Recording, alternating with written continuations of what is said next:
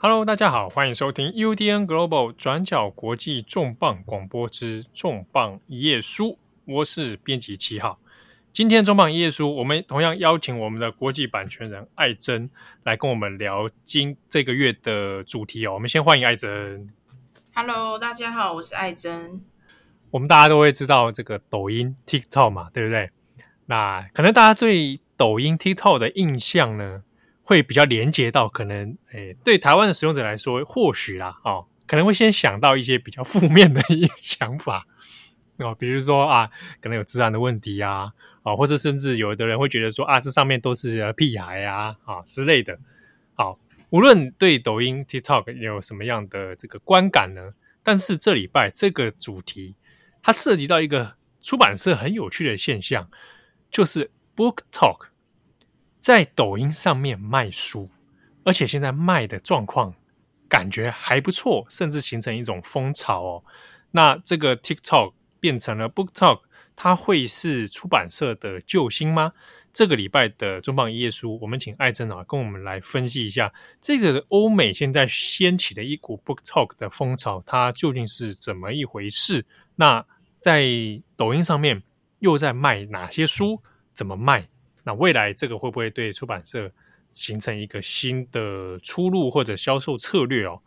好，那我们欢迎艾珍哦。那首先，真的先请艾珍来跟我们简单介绍一下哦，这个所谓的 Book Talk 到底是怎么一回事？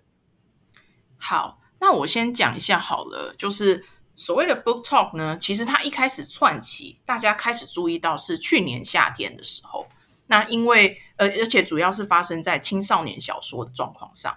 那主要就是去年夏天的时候，大家注意到，诶，怎么有几本以前出的青少年小说突然冲上排行榜第一名、第二名？怎么会有这种事？那其实一开始大家也没有太惊讶，因为相信有听过前几集的听众也就会知道说，其实排行榜上面出现旧书也没什么好意外嘛，因为有些旧书就是经典书，那本来就是一直在榜上啊，或者是就是表现很稳定、很畅销，会比新书表现的好。可是我刚刚讲的这几本书，是不是说哦，它一直很稳定很好哦？而是在去年夏天的时候，突然间诶冲上非常高的名次。那他们可能都已经出版个四五年了。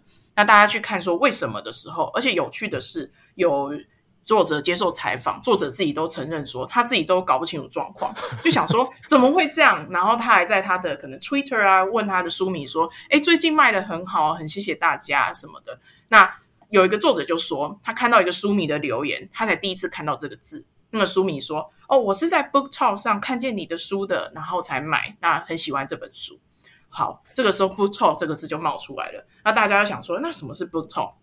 那刚刚已经讲过了嘛，BookTok 就是在 TikTok 上面的一个阅读社群。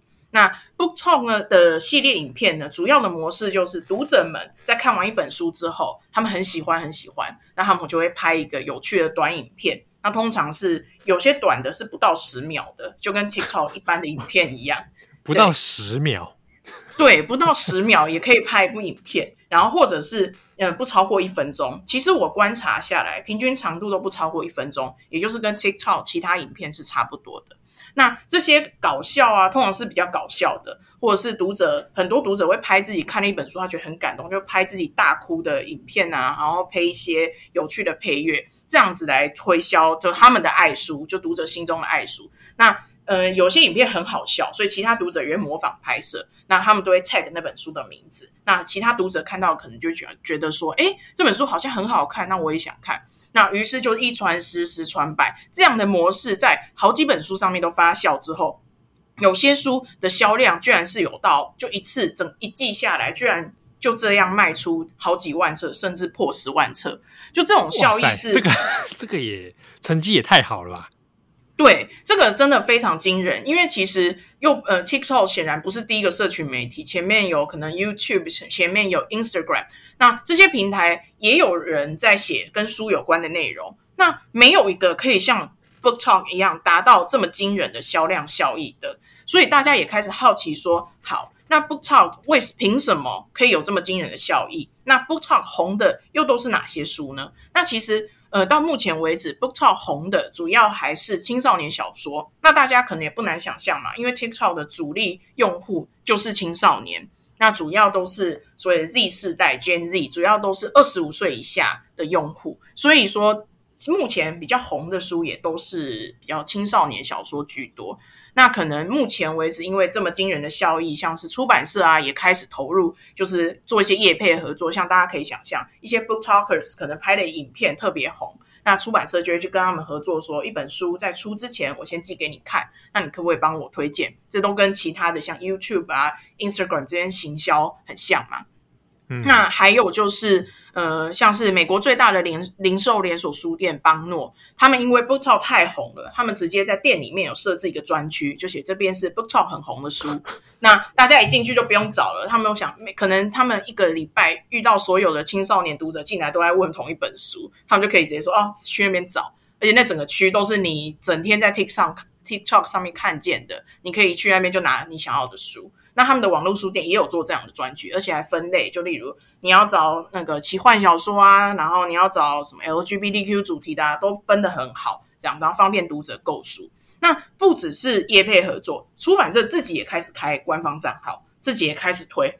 那同时作者们也开始自己录影片了，非常有趣，而且作者们也会模仿读者，读者可能某一个。迷因某一个迷因影片很红，他也去用一样的迷因，可是这是他自己来讲。他如果自己讲，可以跟读者有什么不一样的效果？非常有趣。就也就是说，作者都下海了，所以一整个生态系到目前为止，从去年夏天到今年，已经差不多一年了。其实已经可以看到一整个新的产业生态在成型当中。那我觉得这件事最有趣的就是，我们回到刚刚有讲过 TikTok，大家可能印象不是很好。其实，在欧美印象形象也没有多好。因为就是一个第一个短影片这件事情，就是不是又印证了当代人的注意力就下降嘛？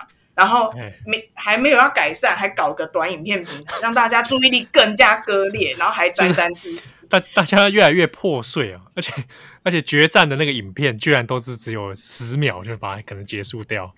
对，那可能大家对 TikTok 的印象都是这种嘛，就是你看，这是十秒影片，就是世风日下。诶，结果 TikTok 这件事情不就证明了，我十秒影片，我回过来拯救你传统纸本媒体，诶，就是你在那边就是仰天高呼 说大家要多读书，都不如你参与你 TikTok，参与最前线，你拍个你就是同流合污，拍个十秒影片，你反而可以回来拯救传统纸本媒体，我觉得非常有趣。哎、欸，我我觉得这真的蛮妙的，因为后来我其实看你这主题之后，去上网来搜寻了一下，我到底 BookTok 的影片大概会长怎样？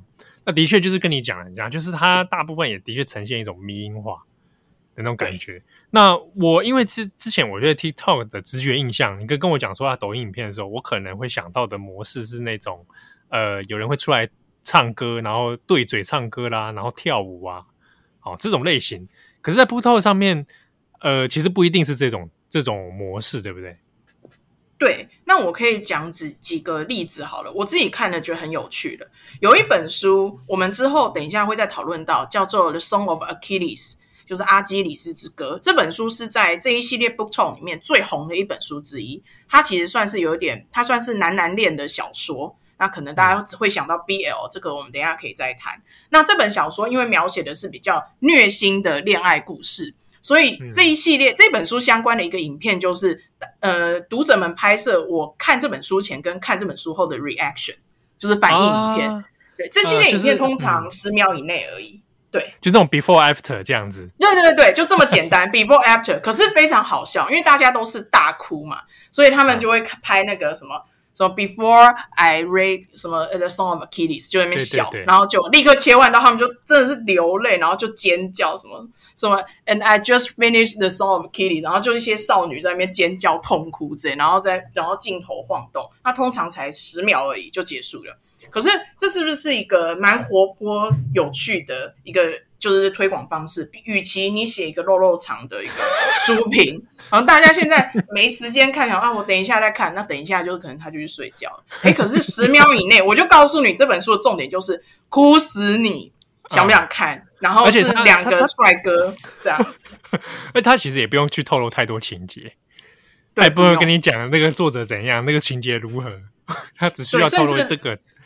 这个成分，他只要这个叫他只要透露一个成分，就是很好哭。可能有一些人也不需要就知道太多，就是那么多细节。我想要，我只要知道，哎，这个这么感人哦，然后我不排斥可能两难相恋的主题，哎，可能就会看了。对，或者有一天有一天走在路上，或者在那个书店里面看到，哎，这个不就是 BookTok 上次讲的那本书？听说很好哭啊。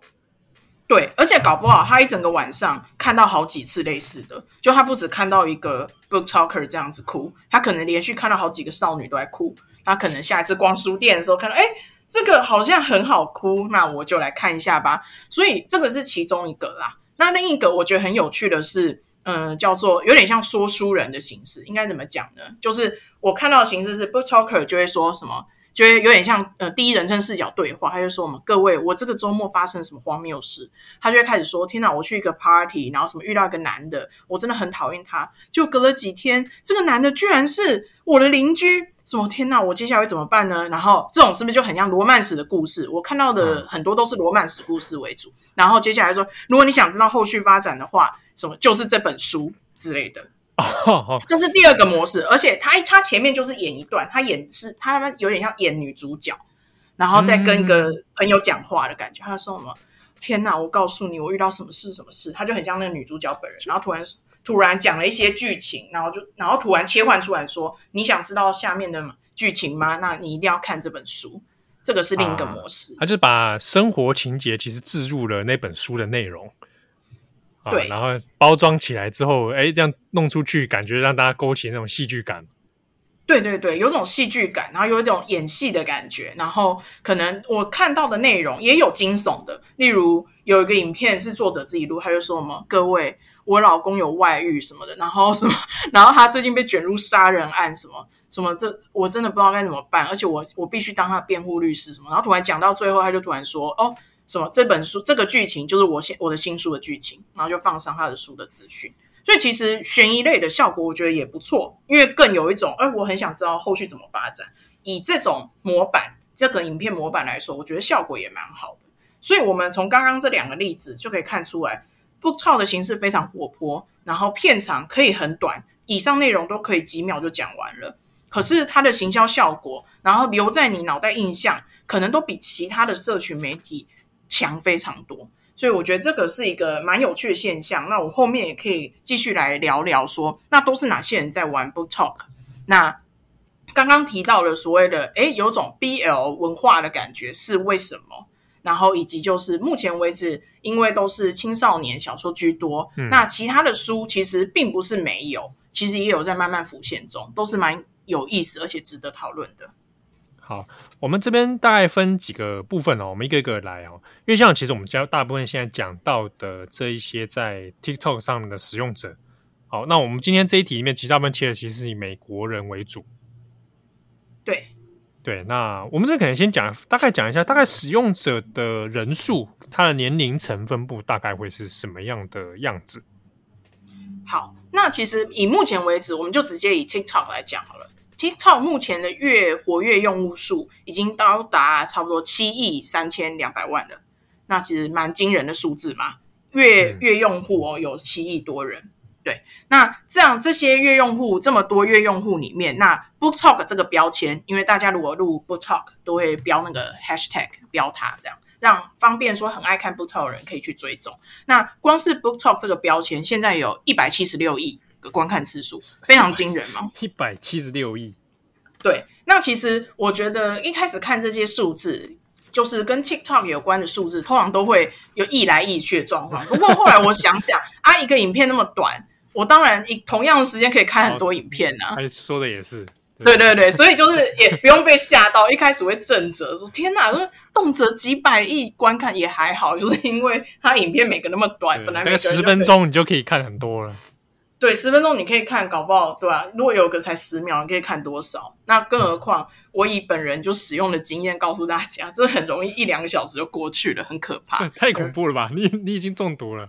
对啊，就是我，就是我算是一个初心使用者，就是 TikTok 初心使用者。因为之前我可能跟很多就是哎，不要就是戴帽子在别人身上，我自己啦，我自己可能就觉得说，哎，不要用 TikTok。可是我有点就是爱假给谁里，我非常爱在 YouTube 上面看 TikTok 影片，这我承认。在我用 TikTok 前，就 YouTube 有整理非常多 TikTok 影片。那后来我就开始尝试使用之后，发觉哎。真的蛮容易成瘾的，蛮可怕。因为你才不到十秒，然后都很好笑，然后你就一直一直往下滑，一直往下滑。所以因为那么短嘛，很容易就动辄几百亿的观看数。那我觉得大家大概知道这些数字之后，我们扣回来谈整个 BookTok 的起点好了，就是为什么怎么会不没有一个风潮会突然就从不知道为什么突然蹦出来嘛？那其实 BookTok 的起点还是一样，其实就算是疫情是一个很大的主因。那如果大家有听过第一集我们聊奥巴马那一集的话，那集就有聊到说，疫情对于整个欧美书市的影响其实是好的，就是因为封城的时候，很多人就是看 Netflix 也看到烦了，那很多人重新开始看书，那所以二零二零年的欧美书市其实是创下非常好的业绩的，甚至突破疫情前的业绩。那有这个背景，大家就可以知道说，OK，所以读者变多了嘛，那读者变多，那。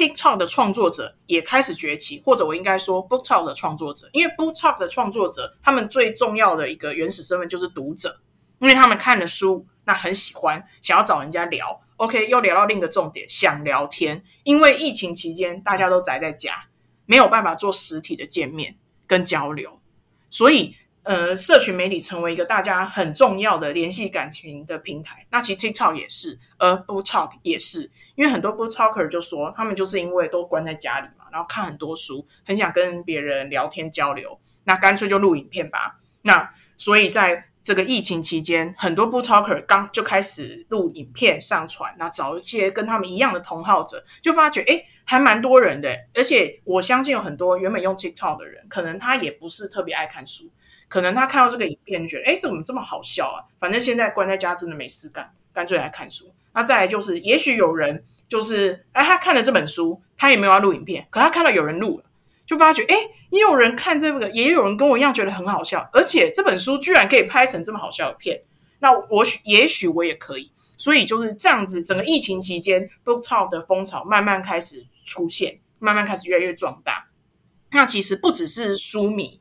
在互相交流，其实像 Book Talkers 他们越来越多人就是开始业配啊，做一些比较商业的活动之后，他们自己也有说，就是都会互相交流，甚至创群组，会互相分享说我们的影片可以怎么拍，我们影片可以怎么精进，对，互相给对方一些交流啊，一些建议。所以整个形成的是，我觉得这整个背景就是，呃，疫情作为一个可能让大家创造了一个大家会开始回去读书的一个情境之后，才开始出现有些人想要拍片，想要交流。那也因此就意外之下就促成了 BookTok。嗯，哎、你这样提到一个地方，我也很蛮觉得蛮有趣的。BookTok 这个之间里面会考讨论这个彼此的影片内容啊，或者书之外，互相讨论业配的行情，讨论业配的一些内容，那就表示说业者也同步注意到 BookTok 这个是马上就有商机的。因为创造出来的业绩是远远超过之前的所有的可能跟社群媒体、跟利用社群媒体做的行销活动，所以说后到后期，就像我们刚前面有提到的嘛，就出版社也当然就赶快进场找 BookTokers 做合作。那有业配合作之后，当然就会出现可能市场行情是多少，以及。可能是呃厂商的要求会是哪些？那这些 booktalkers 那也会互相交流说，哦，那厂商请我们推什么片？那这样，例如某类型的书会需要用怎么样的影片去做包装？那呃，平大家会是怎么收费的？那以及就是说，哦，我们今天我上了可能两三支片，哪些片的数据跑得怎么样？大家会互相了解说，哦，为有些数据可能比较不理想，是可能是为什么？以及那 book talkers 可能他们会发觉，诶，大家的观看影片的口味也会变化，那为那是为什么？所以我觉得蛮有趣的，就他们，我觉得大家用 YouTuber 去想就好，就他们都会呃互相交流嘛。其实 book talkers 也一样，他们就是 book talk 界的网红，那他们也会互相交流，说，诶，我们要怎么去精进我们的影片？那我们可以怎么拍出更好的内容？觉得都是蛮有趣的。而且这之中，我想他可以认知的一个指标是说。呃，我马上可以大概可以知道，比如说转换率啊、我拍这支影片，那到底对实际的销售有多少的帮助？我想这是主要是在那个数据它够清楚，所以其实相关的业者啊，或者是 Book Talker 才可以说，哎，那我可以很清楚的怎么去去行动，去拍影片这样。对，那我觉得大家先了解这个背景之后，可能接下来当然问的问题就是，好，那 BookTok 凭什么？就可以红成这样。那不是说其他像是呃 YouTube 啊跟 Instagram 对啊，都曾经有做类似的分享嘛？那凭什么是 Book Talk？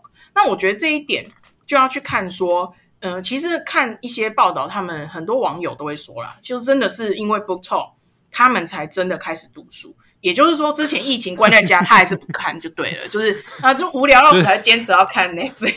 对，可是呢，这就不是就就说，之前有很多的 TikTok 使用者的确如某些人的想象，真的没在看书。哦，对，真的没在看书。对，然后呃，就算是疫情封城，他可能还是打死不看哦。诶，可是看到 Book Talk 影片，他真的就看了。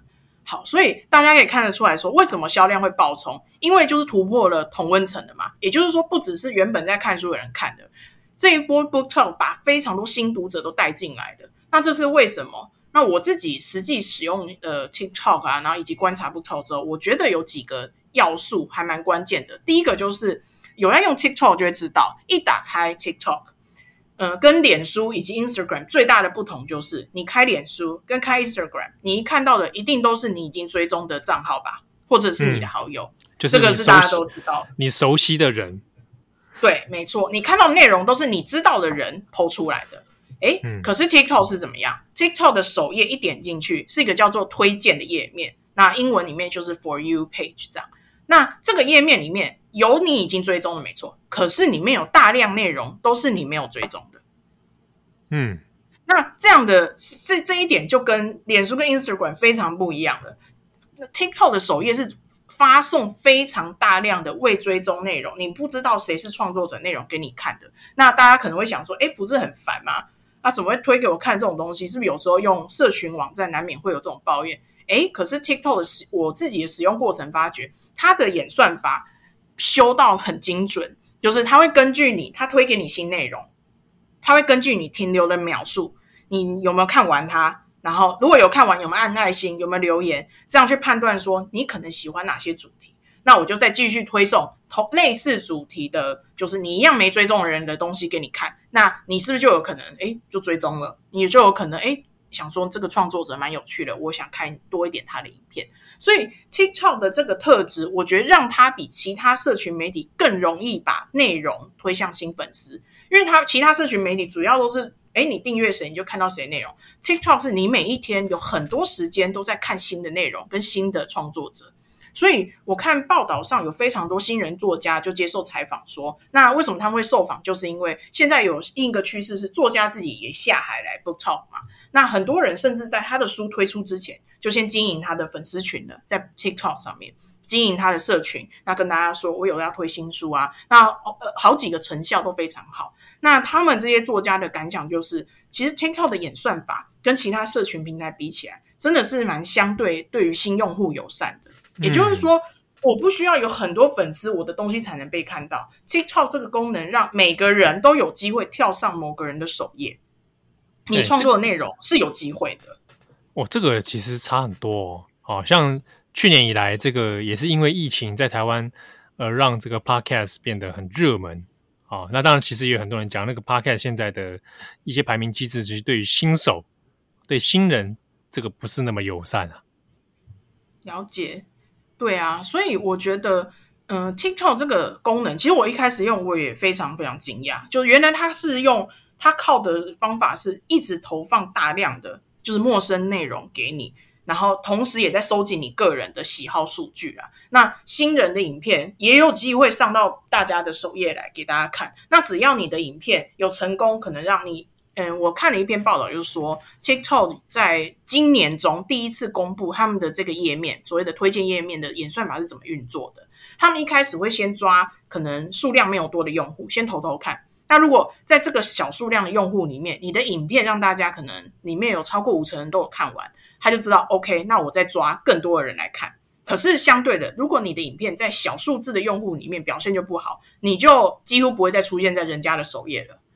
你的影片要先在小数目的用户里面，哎、嗯，观看表现不错，你他就会再抓更多人投到更多人的首页去，所以才会就是越来越多人看到，越来越多人看到。那像是很多新人作家就说，哎，他们的影片。可能他睡觉前就几千人、一千人，几乎都是他粉丝看的。然后睡觉起来变成百万，因为他的影片可能就是刚哎，他这部是影片的效果做不错，大家都有看完，有些新用户有都没有看完，那 TikTok 就帮他投给更多人，帮他投给更多人，所以一觉起来几个小时过去就变百万了。所以这个这个对对对，这个对于创作者来说，我是去开 TikTok 账号创作拍影片的来讲，对他来讲是很有成就感的。对，是不是比起其他社群平台有成就感太多了？因为其他社群平台都要经历一个应该是阵痛期吧，就新人痛苦期，一开始人很少，啊、而且是痛苦期哦，还不知道什么时候会结束啊。对，然后你下广告都已经付钱了，还不知道什么时候会结束。又回到我们上一集，那个 Facebook 要出来解释一下，那个广告到底都会谁？对啊，啊、呃，演算法的问题，或者你就你今天同样的模式，你去拍 YouTube 影片，好，那新人作家自己去拍 YouTube 影片放上去。那个观看次数，大概有的甚至是二位数就了不起嘞。对，因为可能我注意到的是，YouTube 首页多少还是会就是投一些新的影片，可是绝对比不上 TikTok 这个数字多。就是我觉得 YouTube 首页多少会可能顶多个两三个是你比较陌生的，就是 YouTuber，然后你比较陌生影片。可是 TikTok 是我觉得那个比例已经高达五成以上都是陌生的了。甚至我觉得追踪人，你如果追踪的人多一点，可能应该至少是一半一半的，这个比例都远超过其他社群平台。所以我觉得这个功能是蛮关键的。你让一个影片很容易就是爆红，让一个一开始一个睡觉前还不知道是谁的人，隔一睡觉起来就变百万。我觉得这个是 Tik 目前所有社群平台里面 TikTok 这个平台这个功能是比较独树一帜的。好，嗯，那如果我们从这个功能延嗯延伸来看。那其实有一些人去追踪说，OK，那用 TikTok 的人跟用其他社群平台的人，他们如果说我今天要做商业尝试的话，那你下到嗯、呃，你针对哪个平台，大家的购物的可能性比较高，所谓的转换率可能比较高。那有人研究出来的数据其实很惊人，就是 TikTok 的用户呢，他们会冲动购物的可能性，其实比脸书还有 YouTube 都高出十七趴，其实高蛮多嘛，哦、快两成了。这个冲动购物就是说我看了影片之后。我就马上要去买那个东西，对，就是瞬间就很想买。那其实 TikTok 的出、嗯、呃催催发的那个能力，就是比脸书还有 YouTube 高差不多两成，快两成。其实这已经高很多了嘛。那我自己更惊讶的是，嗯、就是这篇报道里面又写说，哎，相较于 Instagram，它高出六十八趴。这也高太多，太多 七成，快七成。那我相信他的这个数据主要调查对象当然是美国，甚至欧美的，可能到台湾当然不是一样的状况。可是我觉得这个数字可以给大家一个参考能力，说，诶，这个 TikTok 这个平台显然是一个很容易让用户冲动购物的。那其实也不难想象嘛，那么短的影片，可是你真的去看的时候，有些就是迷因非常好笑，或者是他直接讲出很多个这本书的重点。那有些人可能就觉得，诶。我其实蛮想看这几个点的，那我就买了。而且其实也有很多人发现，因为 TikTok 的用户很多都是青少年甚至未成年的用户嘛，其实有很多都是青少年用户看了之后就请他们的父母帮忙消费。其实，在欧美这也蛮常见的。好，看了抖音之后去请妈妈买书。哦，对，就是要叫爸妈帮他们买东西。那我看到什么我想买，然后可能我还没有消费能力，可是很多人都是请他们的父母去消费的。所以这整个。呃，就是促进消费的能力，TikTok 非常非常的强。对，那如果说单看欧洲的数据啦，有一些调查是显示说，在欧洲有超过八成的用户对于这种品牌植入的内容都是有回应的，就是有这些正面回应的。那八成很多嘛，你一等于就是你看到一些商业合作内容，你有八成的所有用户都是有回应的。嗯、那甚至说，在欧洲有差不多有三分之一的用户都曾经，呃，因为看过抖音影片而买产品。这其实这些数据显示的都是，诶，TikTok 它的功能很很容易把陌生内容推到呃广大用户身上之外呢，它触发购买的绩效也很惊人，显示出来的结果也比其他平台惊人太多了。那我觉得，那这个时候如果再谈回说，我刚刚有讲到 YouTube，讲到 Instagram，那为什么这两个平台之前经营的网络社群比不上 BookTok 呢？我觉得对啊，像像我我觉得蛮奇妙的，像 Instagram，我据我自己使用的经验里面，它也可以。在线动或者在贴文当中去做一些商品置入，对，像是线动，嗯、呃，可以连接连接，然后向向上滑嘛，嗯、然后也有非常多就是业配合作啊，这在 Instagram 早就行之有年。那为什么它的绩效没有那么好？我觉得我就 Instagram 来看好了，我自己观察，在 Instagram 上面的阅读社群叫做 Bookstagram，就是 book 加上 Instagram 这是合字合在一起的。那我觉得光看这个 hashtag 里面的贴文好了，它首先贴文的内容我觉得有点偏单调。如果我们先不谈限动，如果谈一般的贴文，嗯、很多都是摆拍那个书的。就是拍一个有点像完美照这样，书封啦，然后对对对对对，旁边放一个，请问为什么饮料放旁边？不知道，反正摆拍就是这样，就是旁边有放一些就其他异国语言的东西，就是让大家好看。我觉得这超好笑，就是摆拍很爱这样，就是放一些就是西文还英文，然后就放在旁边，其实跟那个商品内容一点关系都没有，反正就是摆拍。对，然后他们会摆拍书，然后漂漂亮亮的嘛，然后内文就会写一些书评，其实字数还算就会有一定的字数啦。对，那我观察哦，就光贴文来看，我觉得光这点就完全比不上 Book Talk 的活泼多元。因为像我们刚刚举的例子，你看还可以你自己演主角，讲的好像你是里面的人一样，然后你讲了差不多十几秒之后，就说想要知道后续发展什么，请买这本书，是不是比你拍一个摆拍照还有意思多了？而且摆拍照你还要写那么多内文，我就会想说，哎，如果我今天是一个不看书的人，我们回到一个重点是，呃，你能不能吸引到非同温层的人？我觉得不。Bookstagram 能吸引到的，可能恐怕还是同温层的人，因为不看书的人会想看那么长的书评吗？我不觉得。哎、欸，对啊，这个对啊，这个我觉得真的是蛮关键的哦。就是我可能在 Book Bookstagram 上面所吸引到的是本来就有阅读习惯的人。因为他正在看那个贴文，对，对，而且有阅读习惯的人可能比较能看那么长的，就是对啊，而且搞不好还嫌你，哎，就是拍的什么烂照片，或者说你写的什么烂书评，这种搞不好还有这种效果反效果。对，我观察到，就是第一个内容单调，第二个就不觉得这会吸引到就是原本非粉的人来看。好，那主要是这样，然后限动的内容可能也比较普通一点，就比较没有那么多民营化。比较没有那么活泼的感觉，比较就单调。那如果我们回到谈 You 那个 YouTube 呢，一样是影片嘛？我们现在来影片对上影片了，为什么 BookTube 还是比不上 BookTalk？那我觉得第一个重点，最大的重点是时长。如果大家去看就是 YouTube 上面的 BookTube 影片、嗯、啊，BookTube 就是 Book 加 Tube，然后就是你在 YouTube 上面要想说书影片，基本上大家是用这个字来谈书书水馆。对对对对对，大家用这个字去搜寻，你可以看到很多就是说书人讲影片。那其实，在 BookTube 上面的影片，首先时长大部分都十分钟以上，因为它会比较详细的去讲那本书的内容，甚至有长达四十分钟也有。四十分钟，重磅广播。哎，这跟我们这样一集差不多。哎，真的很久哎。就我们上一集，我们上一集就是不好的示范，就是那个讲一本书讲四十分钟，然后就是那个 Gen Z 根本听不下去，我去滑抖音这样。对，无法冲动购物。对对，无法冲动购物。我听完就觉得，哈，这好像有点，就是让人家心情有点不好啊。打开一下 TikTok，对，我们这个世代无法无法就推广这样。对，好，就回到那个 Book Two 来谈，因为时时长很长嘛。那首先我注意到就是一样，这个会去看的人，恐怕都是原本的读者群吧。就是我原本就喜欢这本书，然后我想看一下别人怎么聊或什么的，才可以去坐在那边看十分钟以上，然后。长达四十分钟。如果我原本是一个好多年不看书的人，我会去点这样的影片来看吗？感觉就除非你，除非你真的超爱那个网红。哦，对对对，他讲什么我都想买。这种是另一种操作法，就是把它变成一个个人网红的魅力带货式的这种这种方法去推。那其实我觉得，就是呃，比起 BookTalk 这种很短，然后投放到非粉的页面上，这个效益还是有差别。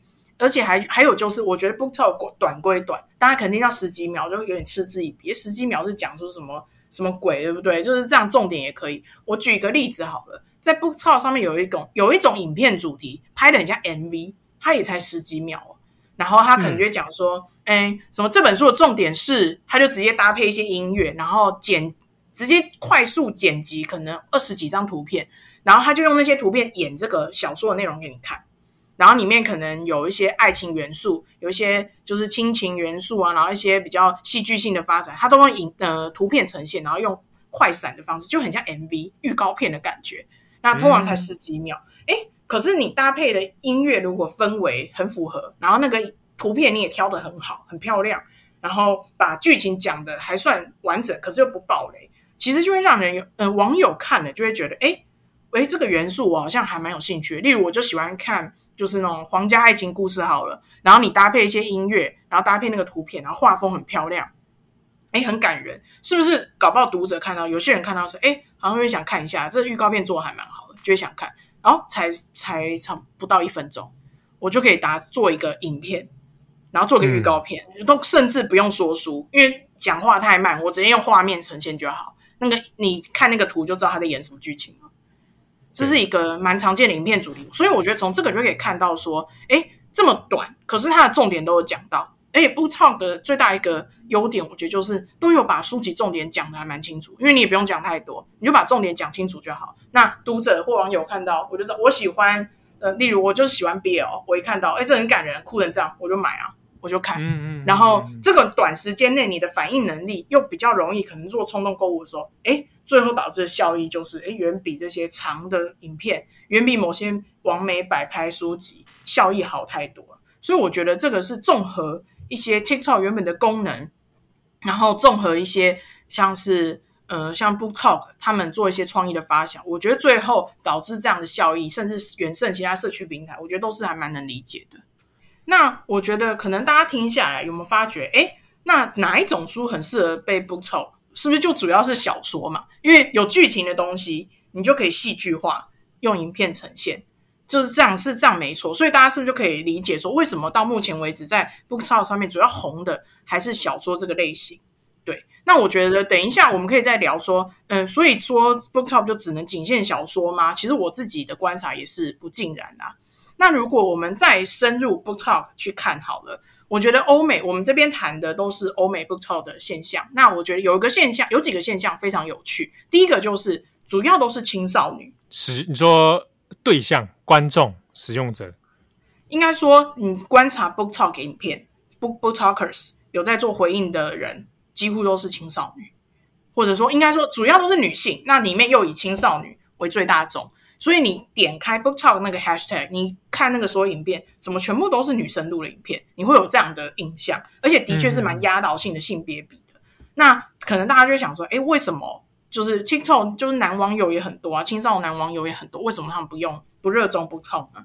那其实我觉得，从就是整个平均男女比，就是用性别比去看，就是阅读习惯就可以大概了解为什么了。因为其实在美国，就女性的阅读时数一直都是比男性长的。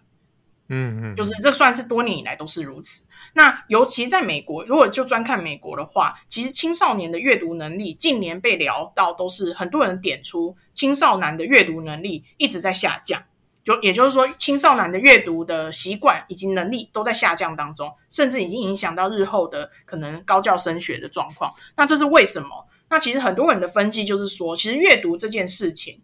在整个青少年就是文化里面，常常被贴上一些可能有点娘炮啊，不是一个男生该做的事，到现在可能还是有这样的标签。所以 其实 对，就是在青少年文化里面，可能还是没有很就是读书这件事就不是什么很值得啊，不是很酷的一件事情，这样。对对对，就不是一个很值得拿来就是大张旗鼓的一个兴趣，不是主流兴趣啊。应该要一边重训一边看书就可以解决这个困境。对，我就觉得他们只这个这个问题其实好像没有很难解决，他们只是缺乏一个就是关键性的男性或网红来代表，就是突破这种所谓的就刻板标签，就是刻板印象啊。对，那其实有些目前的分析看到的比较还是说，哦，因为目前这种文化现象好像还是比较难去除，所以就是平均下来来说，如果专以青少年来看，青少年的阅读跟青少年阅读就是习惯就差非常多。所以就以此来看，其实 BookTok 上面比较多都是女生，可能好像以这个角度来看是，也许可以这样做解释啦。不过我自己我这边可以再点出一点是，有我有关注到越来越多男性的 BookTokers，那进一步去看，其实他们很多人都是 LGBTQ 族群的。那我觉得这个是 BookToker 使用者里面第二个有趣的重点，就是我看到非常大量的 LGBTQ 族群来参与这个风潮。那我看到的一些就采访也有讲到说。嗯，其实刚开始 BookTok 刚开始的时候，其实是很异女中心的，就是可能都是罗曼史，然后啊，对，然后而且都是白人女性，那也都是这些男女爱情故事，大部分都是这一种。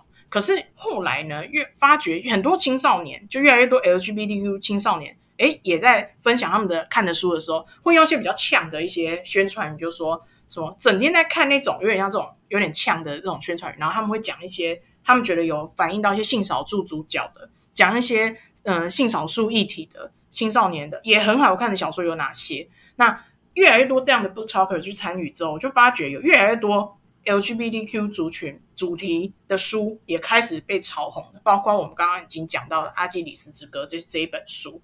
对，所以另一个主要参与群体会是 LGBTQ，有非常多人就是会推，呃，蛮用心去推广这些可能性少数的主角、性少数的主题，那然后让越来越多人去看，那也有不少书就真的被成功推出来。对，我自己观察，目前为止啊，整个可能欧美呃媒体观察以及我自己参与不是很好的观察。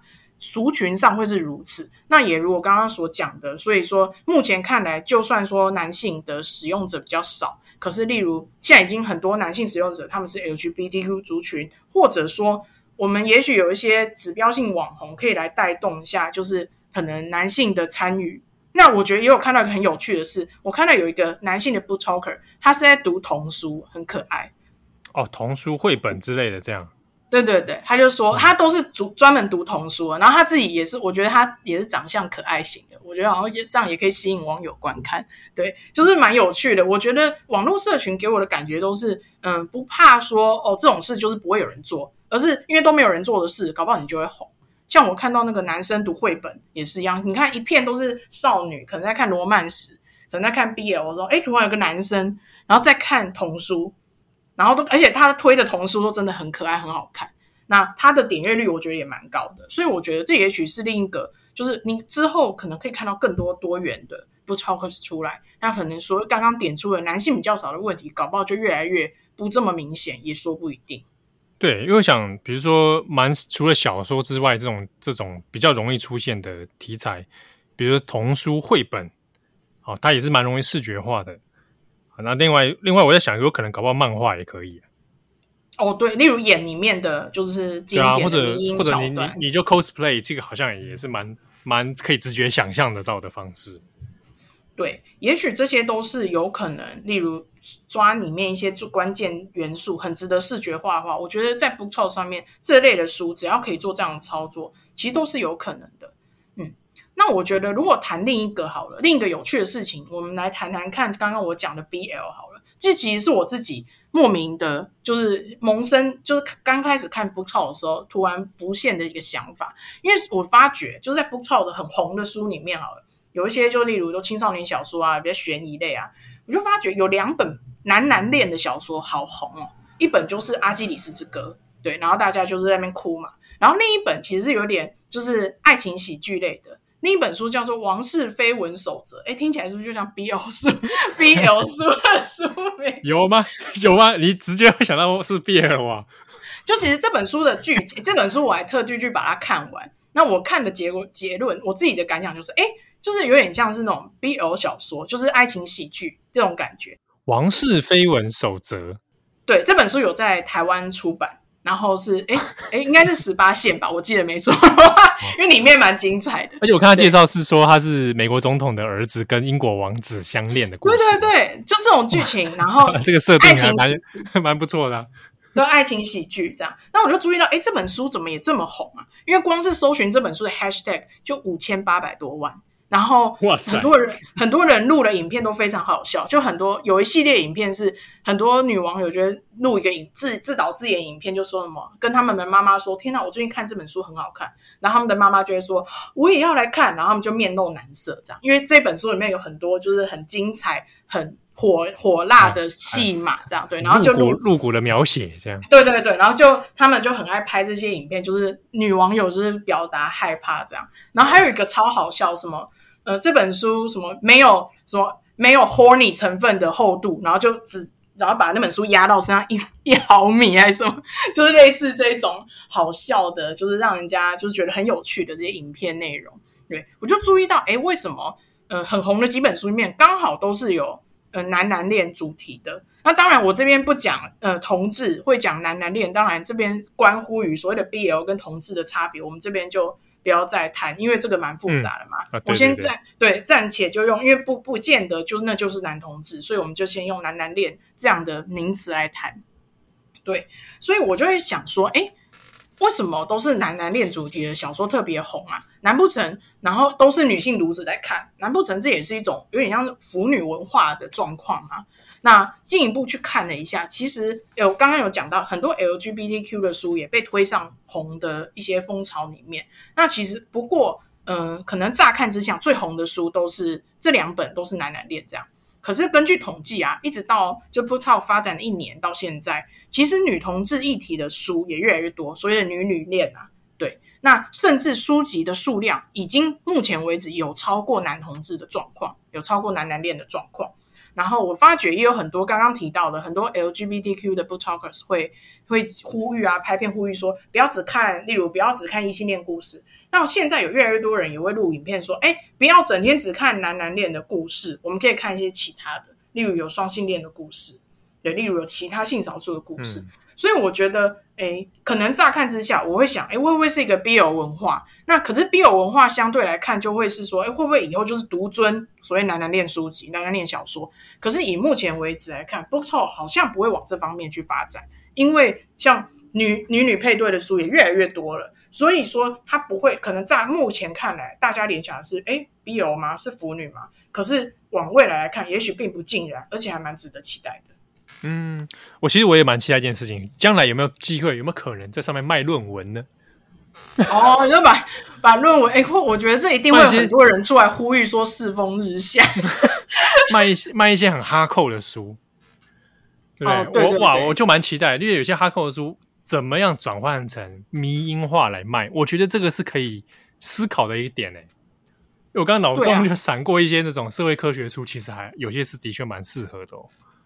嗯，像是我觉得用冷知识类来处理还蛮适合的，就是社科主题类的。对啊，或者一些很多对社会上的提问嘛。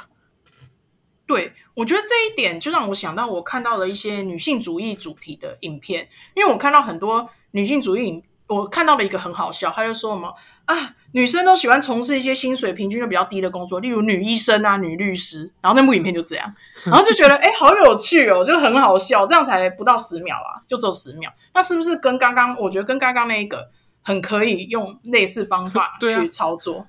对，其实、啊、就是可以想到一些蛮有趣的方法哦。当然说它不不见得一定都是在 TikTok 上啊，哦，可能你也可以在 IG 或者在其他影片的平台。好，那我我在想，这个背后所涉及的，还是说，那我们对于行销一本书的那个想象，到底可以到走到多宽多远？对，像是说以 BookTok 目前状况来说，以小说为大宗，那可能大家现在就想说，哈，那其他书没有办法就靠 BookTok 来红一波吗？以及目前看来，好像整个非文学书都没戏唱，有这种感觉。不过仔细去看里面的几个案子，其实并不是没有非文学书因为 BookTok 而红回来。那我看到了一本书叫做，诶，他在台湾有出过，那中文书名哈，要讲出来好好笑，叫《坏女人有人爱》。那他的 英文书名叫做《Why Men Love Bitches》，那一听就知道嘛，他就是在教女生不要当好女生，你要当个 bitch，然后男生才会反过来觉得哦，我离不开你，类似这一类的。所以这个。呃，以某种传统方式来讲，叫做两性关系啊。当然，这种说法非常的政治不正确，就是所谓亲密关系。好了，以亲密关系类的书。好，那我就发觉这本书啊，在英国就是有造成就回到排行榜上的状况，因为里面可能有很多那种金句，就说嘛，你要当一个 bitch，类似这一种，就很好去做转传的。什么你要怎么，你要怎么，你的思维要怎么改？那可能就一两句这种很什么金句啊，然后很适合大家。很适合网友拍片转传，那其实我觉得这种东西也很适合放在 Instagram 啊，就是你图片你不要放图片，你就放话一两句，就其实不是一直以来 Instagram 也很蛮红这种的，就是所谓的可能是励志小语啊、叉叉金句啊，类似这种的。我觉得这个是，呃，像在 TikTok 上面这本书这样的操作很成功，那我觉得是不是其他人际关系类的书也可以做？好，那像有关于说在 BookTok 上面我们卖不同类型的书哦。这边来举这个其他国家的例子好了，因为我们刚前面讲讲的都是欧美嘛，那这边其实也看到像日本这边，他们也有最近近期啊，今年八月中也在讨论说日本的 TikTok，那也出现了同样的风潮，就在上面讲书，然后卖书，结果就很成功。那先前看到一份报道呢，是讲到说，哎，三十年前的这个科幻小说，哎，筒井康隆写的啊，结果突然因为在这个 TikTok 上面这个造成话题，结果来出版社呢紧急来加印，好，赶快来出版这样子，所以就开始日本的出版界也注意到这样的风潮，那就想想说，哎，未来是不是有机会出版社也可以介入到这个市场里面，然后来重新去卖一些书这样。那另外呢是这个 TikTok 的祖国啊。祖国，他的祖国中国呢，他的抖音上面，其实在二零一九的时候就开始已经在讨论说这种，诶，在抖音上面卖书这样的现象啊。比如说有人会问说，诶，在抖音上读书啊，其实中国人有些使用者自己也很困惑，会矛盾啊，就说感觉上这两件事情是是完全不相干的。那结果其实在中国这边也是行之有年，发现透过抖音来卖书是一个新的商机。好，那开始越来越多的出版社也介入到这个市场里面。那这边可以讲一下，在中国里面，他们大概有算一下，就是哪一些书特别会在抖音上面红，哦，哪些类型的书？那的确就跟刚刚艾珍说的这种，比如说类似像这种什么坏女人有人爱这样的书。好，那中国这种很多像是那一种，哎，属于那种人生规划型的啊，比如说人生要做到怎么样几件事情啊，哦。那甚至有一些很直直白啊，像是说什么啊，呃，你一定要做到什么样事情，那别人就会看得起你。这种阶级翻转类的书很多啊，或者社会生存法则，比如说那种类似像什么厚黑学啊、鬼谷子兵法、商场战略啊、人际战略这种啊，这一类型这种所谓人生应用啊、商场职场战略的书，就特别容易在抖音上面哦，这个带货率很高。啊，它这个大概现象，大概也就是大家也是可能算可想而知啦。那另外之外，就是那种所谓的网红带书啊，就是比如说某某人书单啊，某某人开一个书单这样子。那之中我看到一个就是蛮奇妙的，哎，吴亦凡的书单，可能现在都下架，现在这应该不行了吧？哈，吴亦凡书单这个恐怖哦。啊，这样之后这些网红有没有念书，当然是我想是这个很难说啊。但是就是在中国，的确这样的方式是有它的市场存在的。对，而且我这边想到，就是大家是不是就可以看到一个很好玩的对比？在欧美目前为止还是以小说为主，可是到了其他市场，那刚刚提的两个例子都是亚洲市场里面，反而很多诶，包括诶，不过像是日本刚刚那个是小说嘛，不过像在中国有非常多非文学的书，用这样的类型有成功的带起来。那我自己也可以再分享一个，这个是在我在欧美 Book Talk 看到的，有一本书在台湾也卖得很好，叫做《为什么要睡觉》，它的书名叫做《Why We Sleep》。那它这本书主要有分析一些睡觉对于人的就是一些影响啊，比较像是科普书。那我就看到一个影片里面，它就有点做的像是冷知识分享。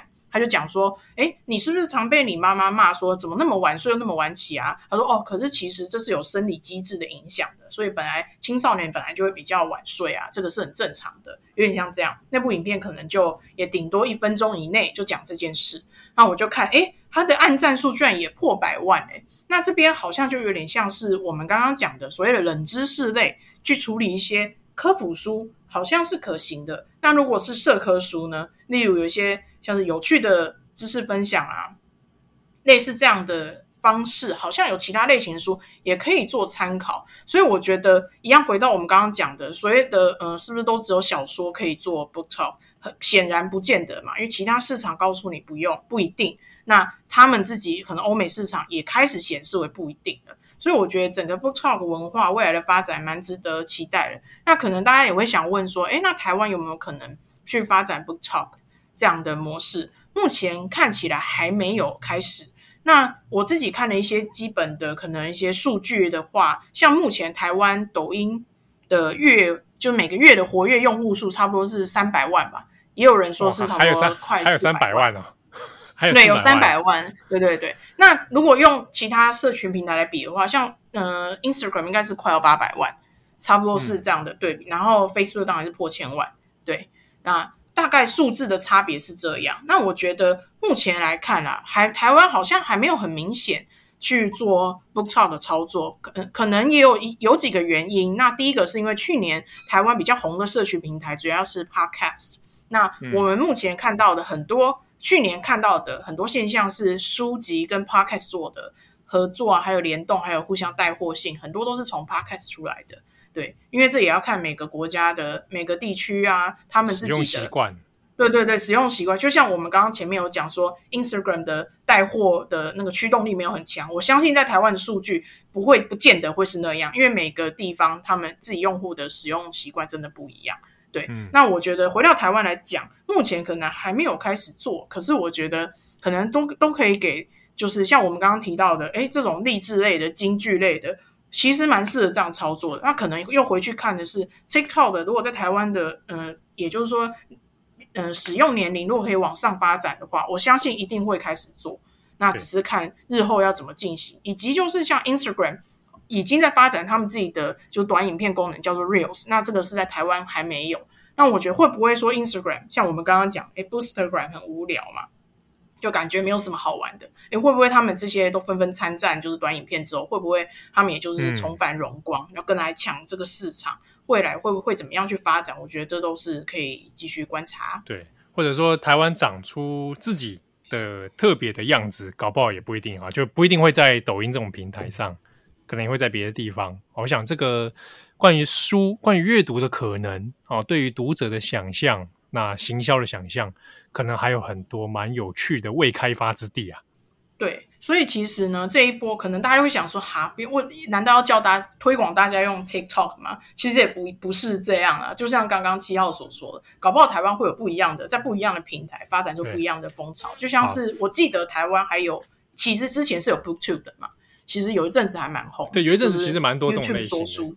对对对，那只是后来怎么样就 对对对难说。但是对，不要不要，就是不敢不敢乱讲话。反正 后来搞不好会在其他平台再做其他的发展。对啊，不如我们这一集结束之后，我会去挑战，我看可不可以录个一分钟的 podcast 来卖书好了。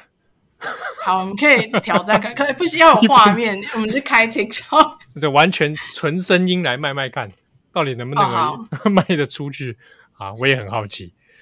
好，那今天感谢艾珍，谢谢大家。好，那我们转转国际中广播，我们下次见喽，拜拜，拜拜。